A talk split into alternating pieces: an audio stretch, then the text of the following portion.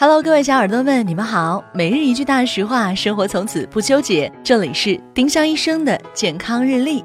今天是九月十八号，星期三。今日大实话：食用油的保质期并不是十八个月。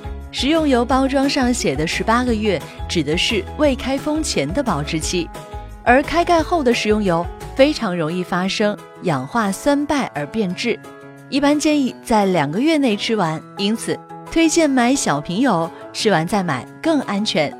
丁香医生让健康流行起来，我们明天再见。本栏目由丁香医生、喜马拉雅、湛庐文化联合出品。